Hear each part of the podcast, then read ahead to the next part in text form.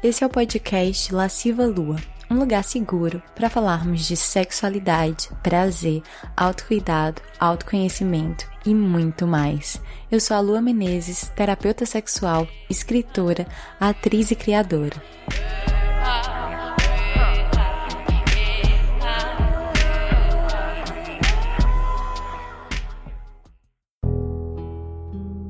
Essa temporada do podcast é patrocinada pelo curso Jardim das Delícias, um curso online para mulheres sobre prazer e sexualidade feminina, para se juntar a essa comunidade de deusas que se empoderam dos seus corpos. Basta acessar o site www.lascivalua.com. Você tem dificuldade de dizer não? Você acaba dizendo sim para todo mundo e se atropelando muitas vezes? Ou será que você tem dificuldade de dizer sim? Você se vê muito fechada, com medo de experimentar coisas novas. Essas perguntas foram só algumas das perguntas que eu me fiz e fiz lá no Instagram para pensar nesse episódio de hoje. Um episódio sobre aprender a dizer sim e aprender a dizer não.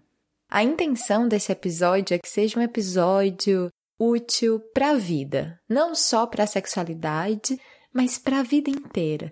Porque esse aprendizado de dizer sim ou não é extremamente empoderador e pode nos poupar muita energia e nos fazer ir muito mais longe. Por mais que, dito assim, friamente, pareça muito óbvio que a gente deve dizer não para o que a gente não quer, para o que não nos faz bem, e o sim para o que a gente quer, quantas vezes a gente não se pega dizendo sim para o que a gente não quer e passando por cima do que a gente pode realmente fazer, do que a gente quer realmente fazer?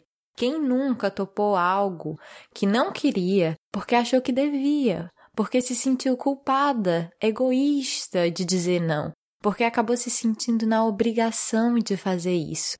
Do mesmo jeito, quem nunca acabou dizendo não para algo que tinha muita vontade, ou seja, quem nunca não teve coragem de dizer sim para um desejo ou um sonho que queria muito. Seja por medo, seja por pudor, seja por achar que não é capaz, enfim, sei que às vezes a gente pode acabar se embaralhando um pouco com tanto não e tanto sim, mas vou tentar dividir pra gente dar uma olhada, contemplar, abarcar algumas possibilidades sobre dizer não e dizer sim.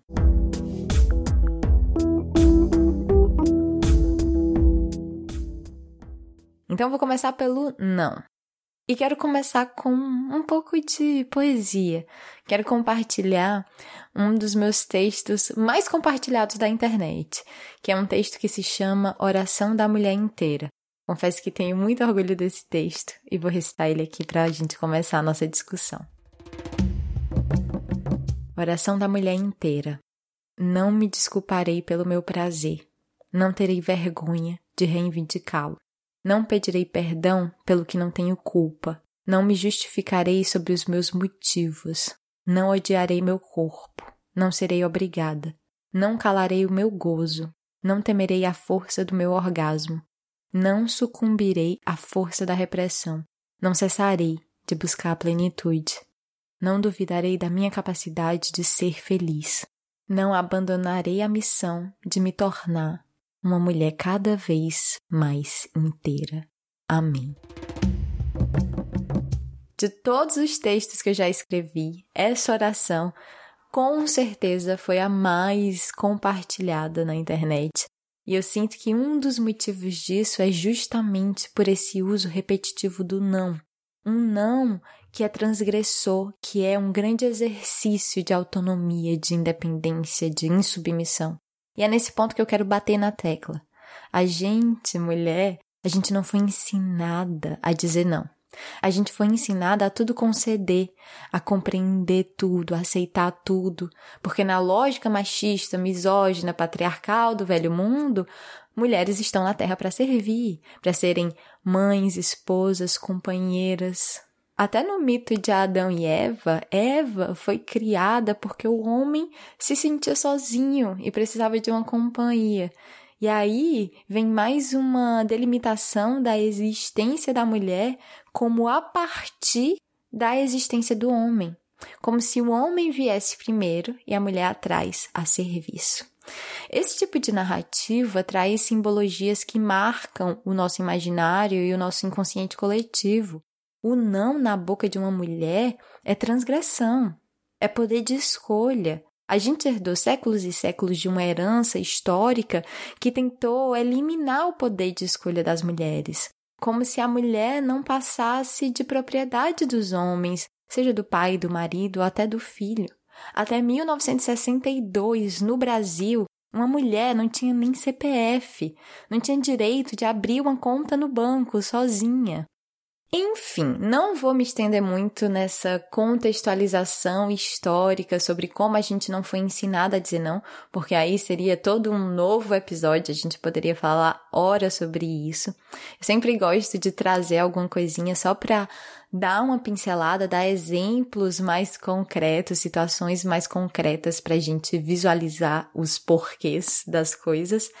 Mas o que eu quero abrir um parênteses dentro disso que eu falei sobre como a gente não foi ensinada a dizer não, é que nem tudo nessa vida é absoluto.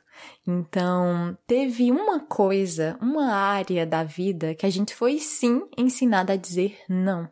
E essa área é a área do prazer. A gente foi ensinada a dizer não para o nosso corpo, para a nossa própria sexualidade. Não pega aí, não se toca, não goza, não transe com muita gente, não dê no primeiro encontro, seja sexy, mas não seja vulgar, não seja provocante demais, não use batom vermelho, não use salto alto. São muitos nãos quando diz respeito à nossa sexualidade, à nossa sensualidade. E esse não, ele veio revestido para a gente como se ele fosse uma qualidade, ou seja, a gente dizer não para o nosso prazer é na verdade uma virtude. Uma mulher que não dá no primeiro encontro, ela é uma mulher que se valoriza. E sim, pode ser que a mulher escolha não dar no primeiro encontro porque ela não quer, e isso é se valorizar. Se valorizar é obedecer-se a si mesma. Mas se ela quer dar no primeiro encontro e ela não dá, isso não é uma virtude, isso é uma grande capacidade de se auto-reprimir alimentada pelo peso de séculos e séculos de repressão sexual. Mas aí eu vou abrir ainda um outro parênteses para dizer que nem mesmo esse não que nos ensinaram para a gente dizer para nossa própria sexualidade, então, nem ele é absoluto. E é aí que a gente começa a ver as muitas, muitas incoerências e contradições do sistema o não que a gente deve dar para a nossa sexualidade, segundo a lógica do velho mundo, é um não para o nosso próprio prazer, um não para masturbação, um não para experimentação da nossa sensualidade, do nosso corpo erótico. Mas, nessa lógica machista, para o homem, a gente deve dizer sim. Não para todo homem, que isso seria coisa de vadia, mas para o homem certo, aí sim. E onde é que a gente encontra esse tipo de discurso? Por exemplo, na fala de uma blogueira que aconteceu algumas semanas atrás, que rolou uma super polêmica de uma blogueira que falou na sua rede social que no casamento a frequência do sexo é a frequência que o homem quer. Ela falou isso. Ela falou que para a mulher fazer sexo é a coisa mais fácil do mundo, que é só abrir as pernas e que é função da mulher satisfazer o seu homem. Olha que absurdo esse sim incondicional para o homem, tirando totalmente o poder de escolha, a autonomia dessa mulher, colocando ela refém do próprio casamento. Isso é muito cruel. É muito pesado e é muito ultrapassado. Em pleno século XXI, ter tanta gente que ainda reproduz e acredita nesse discurso, para mim, eu acho muito triste e muito indignante. Outro lugar onde a gente vê esse sim incondicional da mulher é na pornografia mainstream, principalmente a pornografia heterossexual. Que quantas dessas pornografias não começam com, sei lá, um homem batendo na porta da mulher, um entregador de pizza ou um encanador, sei lá o que, e essa mulher vai dizer sim para esse homem, qualquer que seja ele, ou a mulher tá andando no meio da rua e passa um homem no carro e diz quer transar, e a mulher diz sim. Tipo, oi. e não é assim que acontece na vida real, na maioria dos casos. Mas isso vai marcando o inconsciente heterossexual masculino de que a mulher está sempre pronta ou querendo dizer sim. E isso é capaz, inclusive, de gerar uma série de abusos, de assédios, de violências até. Porque tem muito homem que não sabe aceitar o não de uma mulher. A questão é: por que tentaram nos tirar o nosso direito de escolha por tantos séculos, ou seja, o nosso direito de dizer não, muitas vezes esse não ainda é desconfortável na nossa boca, porque a gente não praticou ele o suficiente, a gente não experimentou ele desde cedo. E por isso a gente tem muitas vezes medo de dizer não, medo de dizer não e acabar não agradando, não sendo aceita, não sendo amada, perdendo o afeto de quem a gente gosta, ou até por medo de atrair coisas ruins. Como se o não fosse uma palavra ruim, uma palavra que vai atrair coisas negativas.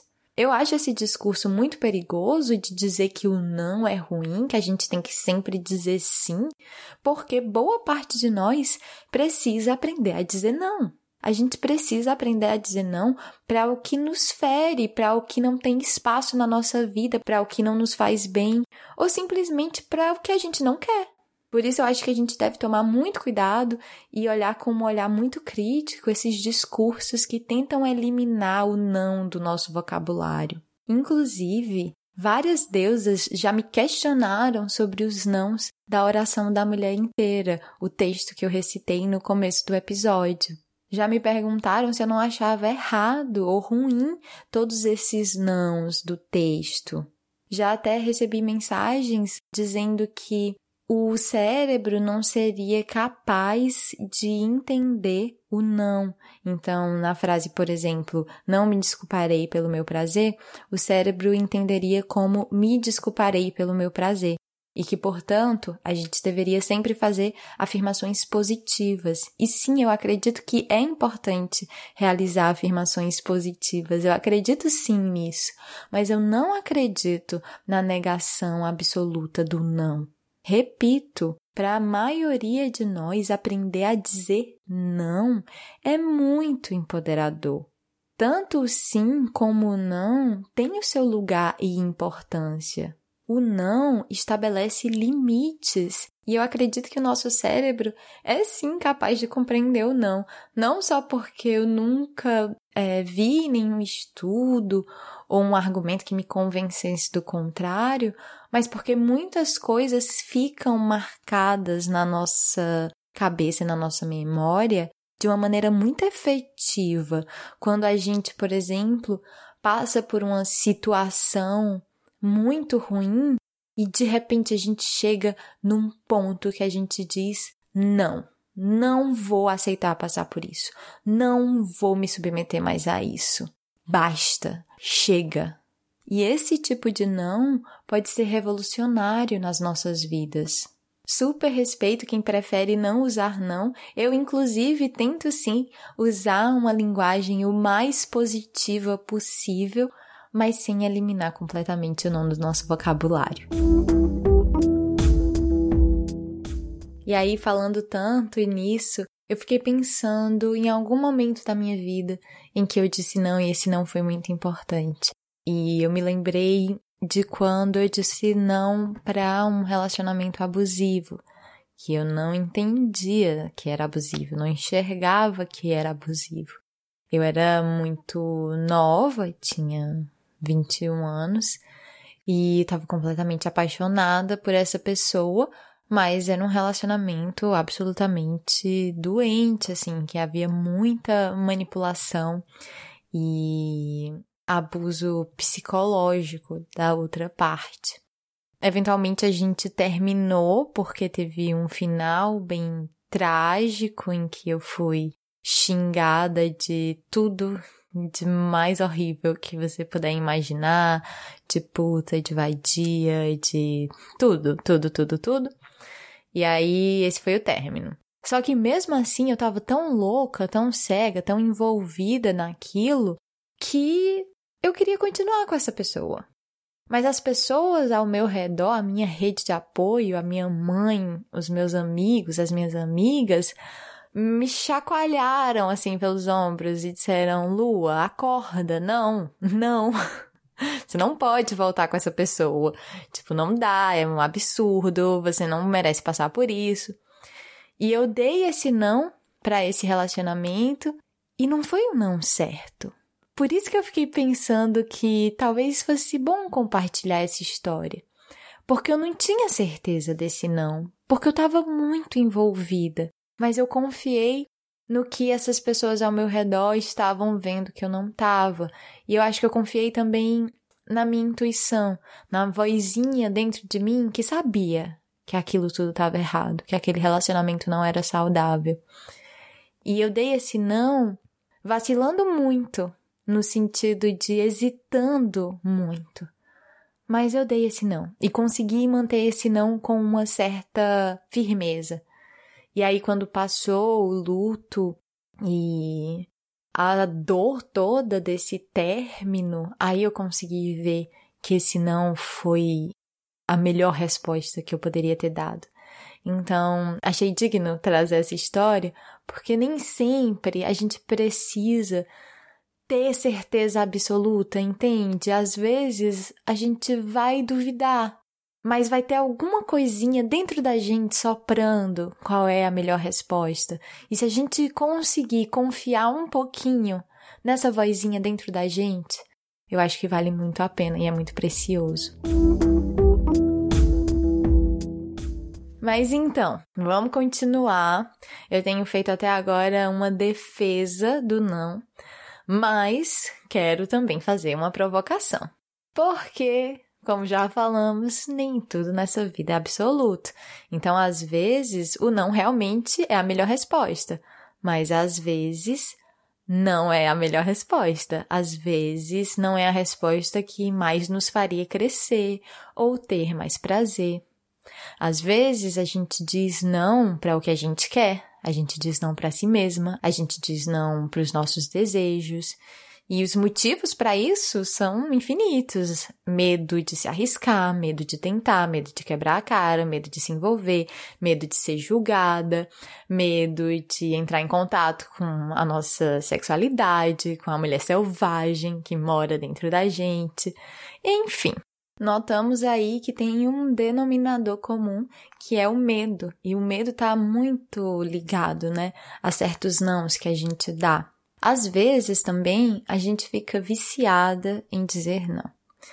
E isso pode diminuir as nossas possibilidades de vida, pode nos fechar para novas experiências ou para experiências que não são necessariamente novas, mas que poderiam ser prazerosas, positivas ou engrandecedoras. E isso desde as experiências pequenas e cotidianas a experiências maiores e mais transformadoras.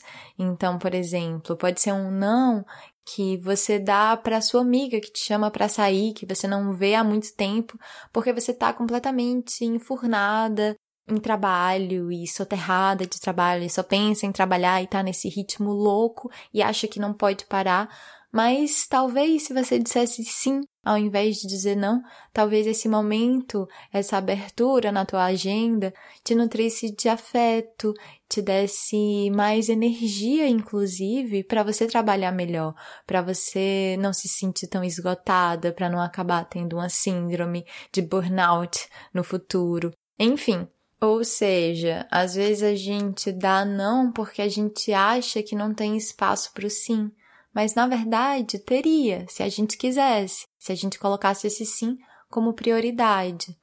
Às vezes, esse não a gente pode acabar dando para uma coisa que a gente quer muito, que a gente deseja, mas que por algum motivo a gente trava diante dessa coisa que a gente quer tanto.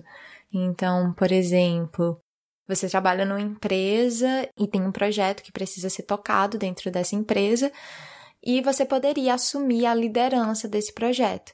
E você quer, tem uma coisa dentro de você que quer muito, mas tem o medo de ser avaliada, de estar numa posição de liderança, de ter mais responsabilidade. E aí esse não ele vem talvez por causa do medo ou por causa de um costume em dizer não para coisas que se quer, que às vezes a gente acaba tornando esse não um hábito enraizado dentro da gente. Então, o meu convite é só para a gente realmente atentar para as nossas respostas diante da vida e diante do que a vida nos dá e nos oferece. As nossas respostas estão alinhadas com o que a gente quer e deseja? Estão alinhadas com os nossos valores e objetivos? O vício em dizer não pode acontecer por mil e uma razões. Uma razão muito comum que eu já vi muitas deusas passando por isso é Deusas que tinham um histórico de sempre dizer sim para os outros e acabar passando por cima de si mesma. E aí, quando elas aprendem a dizer não, acabam indo para o outro extremo de dizer não para tudo. E é parte do processo. Às vezes a gente passa mesmo de um extremo ao outro antes de encontrar o caminho do meio, o equilíbrio. Ainda sobre o vício em dizer não, um ponto que eu quero salientar nessa questão é ficar viciado em dizer não para o nosso prazer. E às vezes nem é por falta de coragem, é simplesmente porque o prazer foi colocado como essa coisa desimportante que pode vir em segundo plano, como se a gente não pudesse ter o direito de colocar o nosso prazer em primeiro lugar ou simplesmente como uma das nossas prioridades. Isso se reflete quando a gente acaba soterrada por uma rotina cheia de obrigações, de afazeres, de cumprir expectativas e metas e acaba deixando o nosso prazer, o nosso autocuidado sempre para depois, sempre dizendo não para ele como se ele não fosse realmente essencial. Ou, por exemplo, se reflete também em relações a longo prazo em que as pessoas acabam se distraindo, se ocupando demais, de novo, com os muitos afazeres e obrigações, e o sexo, a conexão, a intimidade vai ficando de lado, vai ficando de lado, o tesão vai diminuindo, vai diminuindo, inclusive, porque também não está sendo alimentado, não está sendo nutrido, e aí, de repente, uma pessoa vai dar um beijinho, um carinho na outra pessoa e essa outra pessoa diz não. Essa outra pessoa está de repente armada ou protegida contra o prazer. É um não automático. Isso é bem comum de acontecer, de achar que a gente não tem, sabe, dois minutos para dar um beijo de língua molhado, ou sei lá, dez minutos para se abraçar, para se beijar, para se pegar um pouquinho. Eu sei que tem muitas, muitas, muitas, muitas questões envolvidas nessa questão. Só quero trazer uma das questões envolvidas nesse tipo de situação, que às vezes é esse fechamento essa armadura contra o prazer, esse não posto em primeiro lugar. E esses nãos automáticos que a gente dá muitas vezes acabam sendo um não para a gente mesma. E aí, nessa hora, é necessário muito autoconhecimento para a gente conseguir entender as sutilezas da diferença entre um não que é não, que é um não certo, que é um não realmente porque a gente não quer, ou porque passa por cima dos nossos limites, ou porque é contra os nossos valores, e um não que na verdade é um não alimentado pelo medo de dizer sim, ou um não viciado, um não inconsciente, um não que pode até ser a gente se auto-sabotando ou sabotando o nosso prazer, sabotando o nosso autocuidado, sabotando o trabalho, sabotando uma relação, sabotando sei lá o quê. E isso sempre tem suas razões, é claro, e por isso terapia, autoconhecimento para a gente descobrir o que está por trás.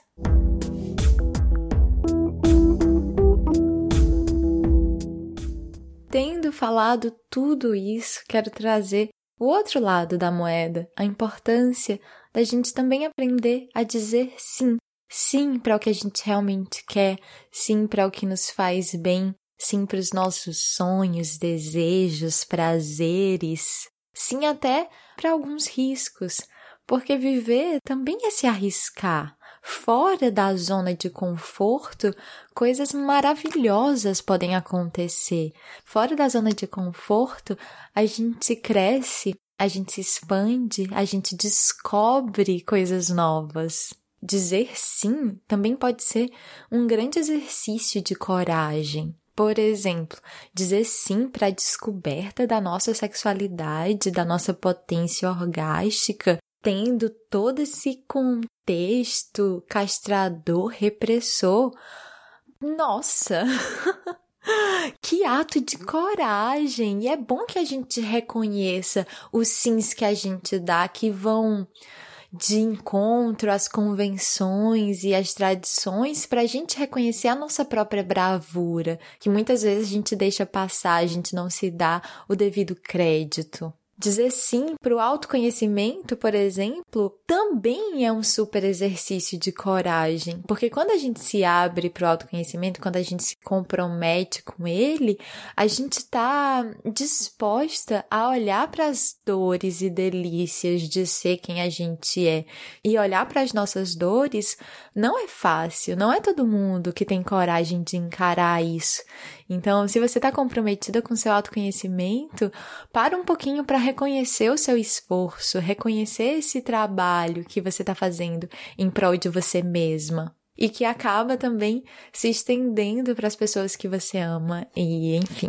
Dizer sim para o amor também é um ato de coragem, porque a gente vive num mundo que nos incute ódio e medo o tempo inteiro. Então, optar pelo amor, acreditar no amor, seguindo o caminho do amor, é revolucionário, é bonito, é precioso. Reconhecer os sims que a gente já dá pode ser um exercício muito interessante para a gente reconhecer as nossas pequenas conquistas, as nossas pequenas escolhas, os nossos pequenos gestos que têm sentido, que têm significado e que às vezes passa batido quando a gente está só inconscientemente passando pela vida. E pode ser um exercício muito interessante também para a gente descobrir se a gente quer continuar dizendo sim. Então, por exemplo, eu quero continuar dizendo sim para essa amizade? É uma amizade que me acrescenta? Eu quero continuar dizendo sim para esse relacionamento? É um relacionamento que me faz bem? Eu quero continuar dizendo sim para essa profissão? É uma profissão que me realiza? Eu quero continuar dizendo sim para isso, esse hábito, esse comportamento, entende? A gente está sempre voltando para o ponto inicial que é a gente tem poder de escolha, a gente não é completamente impotente nessa vida. Também não somos onipotentes, não podemos tudo, mas podemos muita coisa. Outro ponto importante é dizer sim é o primeiro passo. Depois dele vem o executar o sim colocar esse sim em prática. E muitas vezes isso significa disciplina, comprometimento, tirar as resistências do meio do caminho. Então, por exemplo, você vai dizer sim para uma rotina de autocuidado. Ok, primeiro você diz sim com o seu coração, é um desejo genuíno do seu coração criar uma rotina de autocuidado, ou você diz sim com a sua cabeça, você entende que racionalmente você precisa ter uma rotina de autocuidado para se sentir melhor, ou é um sim com o corpo inteiro, você está sentindo que você precisa disso. Pronto, ok, esse é o primeiro passo, você deu esse sim. Mas executar o sim, fazer com que ele aconteça, vai requerer um período de adaptação, um período de criação desse novo hábito, e esse período pode trazer algum nível de esforço, pode trazer dificuldades, desafios, mas, como tudo nessa vida, é uma questão de prática e de comprometimento. Então, nem sempre dizer sim ou dizer não é o fim, é a solução de todos os problemas. É o primeiro passo, é a resposta, mas depois tem a réplica, a tréplica, tem o desenrolar da vida, dos acontecimentos. Além disso, a gente tem que tomar cuidado também para não engessar o sim e o não. O sim e o não não são imutáveis e eternos. E a gente tem uma mania, né, de querer congelar as coisas, querer engessar as nossas respostas diante da vida e a gente acaba se perdendo de novas descobertas ou de novas experimentações. Então, sim que você dá hoje pode ser um sim que você não vai querer dar amanhã, sabe? Se alguém te pede uma ajuda hoje, pode ser que hoje você esteja disponível para ajudar, mas se amanhã você não estiver, a resposta será não. Assim como um não que você dá hoje, talvez amanhã você esteja disposto a dizer sim. Então, se hoje, sei lá, você não quer experimentar sexo anal pela primeira vez, Ótimo, diz o seu não, estabelece seu limite, maravilhosa, autonomia total. Mas amanhã, se der vontade, por que não dizer sim? E aí fiquei refletindo sobre o sim e fiquei pensando que história eu poderia compartilhar de um sim que foi muito importante na minha vida. E a memória que me veio na cabeça foi quando eu disse sim para sair do Nordeste e me mudar para a selva de pedra. Em 2016, eu morava em Natal, eu era atriz de teatro, mas eu estava insatisfeita com o meu trabalho, com a minha vida em geral. Era uma crise existencial, financeira, amorosa, generalizada. E eu senti uma intuição de que eu tinha que ir para São Paulo. Eu tinha passado algumas semanas fazendo um curso em São Paulo e senti um chamado muito forte de ir para São Paulo. E eu fui. eu disse sim para esse chamado. E eu não sabia o que, é que eu ia fazer em São Paulo. Eu não tinha emprego, não tinha plano, não tinha nenhuma promessa de futuro. Eu tinha um carro em Natal, eu vendi esse carro e fui para São Paulo com o dinheiro desse carro e, tipo assim, confiando na vida que alguma coisa ia dar certo. E deu. Não era o que eu imaginava, não era o que eu planejava. Eu achei que eu ia para São Paulo fazer muito teatro, atuar, fazer cinema, fazer audição, fazer teste de atriz. E acabou que foi nesse nessa reviravolta que eu me tornei terapeuta, que eu comecei a trabalhar com sexualidade. E isso foi a resposta do universo ao meu sim. Ou melhor dizendo, o meu sim me levou a isso. E mais uma vez, o que eu acho bonito também dessa história é que era um sim que era uma certeza muito subjetiva e ao mesmo tempo muito sem forma. Eu simplesmente senti esse sim, mas eu não sabia dizer porquê. Eu não sabia dizer o que me esperava do outro lado, na outra margem desse sim. E às vezes é assim, a gente tem uma intuição, a gente tem um desejo, a gente tem uma curiosidade, a gente tem uma paixão que a gente tem vontade de dizer sim para ela. E eu acho que tudo bem não ter clareza absoluta do que vai acontecer depois desse sim. Porque a gente não é evidente, a gente não tem bola de cristal. a gente não tem como adivinhar tudo o que vai acontecer. Então, o sim tem sempre uma área de risco. Mas, mais uma vez, viver é se arriscar. Estar viva já é um risco. Mas esse risco não é só de coisas ruins.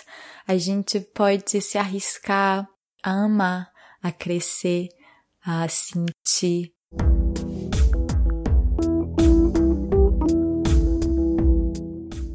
Vamos agora para a segunda parte do nosso episódio, que é quando eu trago perguntas, depoimentos que eu coleto lá no Instagram. Para esse episódio, eu fiz duas perguntas. A primeira foi: Como é sua relação com o não? E aí recebi muitas respostas e muitas delas eram muito parecidas, principalmente na dificuldade de dizer não. Muitas diziam: Eu tenho uma péssima relação com o não. Abro mão do que eu quero porque tenho medo de machucar. Tendo a pensar nos outros antes de mim, digo não para o que eu tenho muito medo. Falo não para muitas coisas que eu quero tentar, porque na verdade eu sinto vergonha de querer. Essa eu achei muito forte. Vergonha de querer alguma coisa. E na sexualidade, quando a gente fala de sexualidade, a vergonha às vezes bate muito forte. Então, entender o porquê desse não e identificar esse não como vergonha, eu sei que às vezes pode ser frustrante, mas que bom que a gente está conseguindo identificar a origem desse não, porque aí a gente trabalha com isso, a gente trabalha a partir disso. Então, talvez ao invés de forçar um sim que você não está pronta, você pode trabalhar a vergonha e aí o sim vai ficar mais fácil, mais natural, menos forçoso. Outro relato que me chamou a atenção foi: Acho que uso o não para me proteger de mudanças, de me envolver em relações.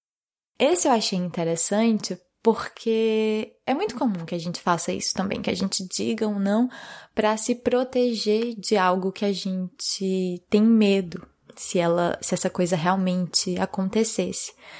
Mas muitas coisas nessa vida estão para além do nosso controle. Então, às vezes a gente diz um não para se proteger de algo, mas esse algo acontece, a vida acontece. E muitas vezes tem a frustração de não ter dito sim, de ter dito um não, de ter se privado de um prazer, se privado de uma tentativa. E no final das contas, o que você temia acabou acontecendo. Por exemplo, tem um documentário do Jim Carrey que se chama Jim and Andy, que ele fala uma coisa que ficou muito marcante para mim que ele conta que o pai dele queria ser músico, mas achou que músico não era uma carreira que ia dar dinheiro, que ia sustentar a família, e acabou virando contador, se não me engano. Ou seja, ele disse não para a música, para a paixão dele, para a vocação dele, e foi dizer sim para uma coisa que ele achava que era mais garantida, porque ele tinha medo de não ter sucesso como músico, de fracassar só que ele acabou fracassando como contador. E aí o Jim Carrey fala uma coisa genial que é, às vezes até isso que a gente acha que é mais garantido vai falhar, vai fracassar. Então é melhor a gente tentar o que a gente realmente quer, porque a gente não tem garantia de nada. Então, às vezes, a gente quer se proteger de mudanças, mas mudanças são inevitáveis. A vida está em constante transformação. Aprendi a dizer não para que as pessoas parassem de me usar. Essa daqui eu achei que ela trouxe esse não que revoluciona a vida, né? Que muda muita coisa. E eu acho interessante a gente comentar que às vezes, quando a gente começa esse processo de estabelecer os nossos limites, as pessoas podem estranhar, podem reclamar, podem criticar, podem se sentir injustiçadas, como se você estivesse fazendo alguma coisa contra elas, só porque você está estabelecendo um limite, dizendo um não. Então, essa é a hora de executar o não. Então, é aquilo, dizer sim ou não é o primeiro passo. Depois tem a execução e a manutenção. E às vezes é preciso que a gente Fique muito firme e exercite e treine a nossa firmeza para não acabar sucumbindo e acabando fazendo tudo pelos outros e passando por cima dos nossos limites de novo. Problemas sérios em dizer não para o meu pai. Aqui eu acho interessante trazer esse, esse relato porque às vezes a gente tem dificuldade de dizer não para uma pessoa muito específica. E acho que essa pode ser uma pista para a gente se debruçar e investigar e com muito autoconhecimento descobrir as origens dessa dificuldade. Se é que você ainda não sabe. E aí depois eu perguntei: como é sua relação com o sim? E aí tiveram algumas respostas interessantes. Uma delas foi: tenho medo de experimentar o ápice da felicidade. Tenho medo de fazer coisas que sejam loucura. Achei essa resposta bem interessante, porque às vezes o nosso medo é o medo de sentir demais, de sentir uma emoção, um afeto muito forte. Então a gente tem medo de dizer sim para nos manter, né, numa zona de conforto e às vezes até de apatia por medo de sentir demais.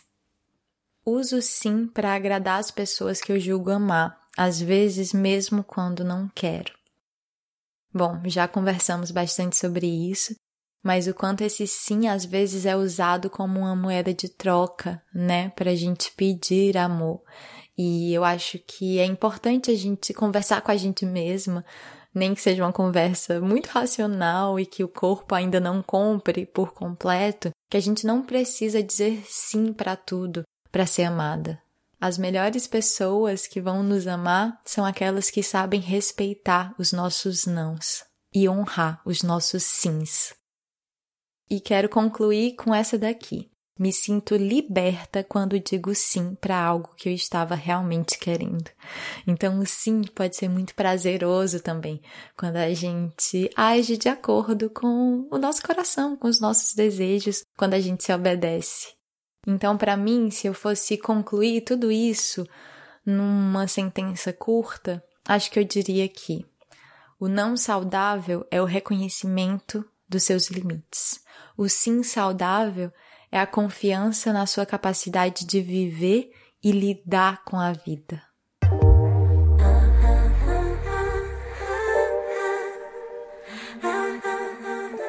A sugestão lasciva de hoje é muito boa.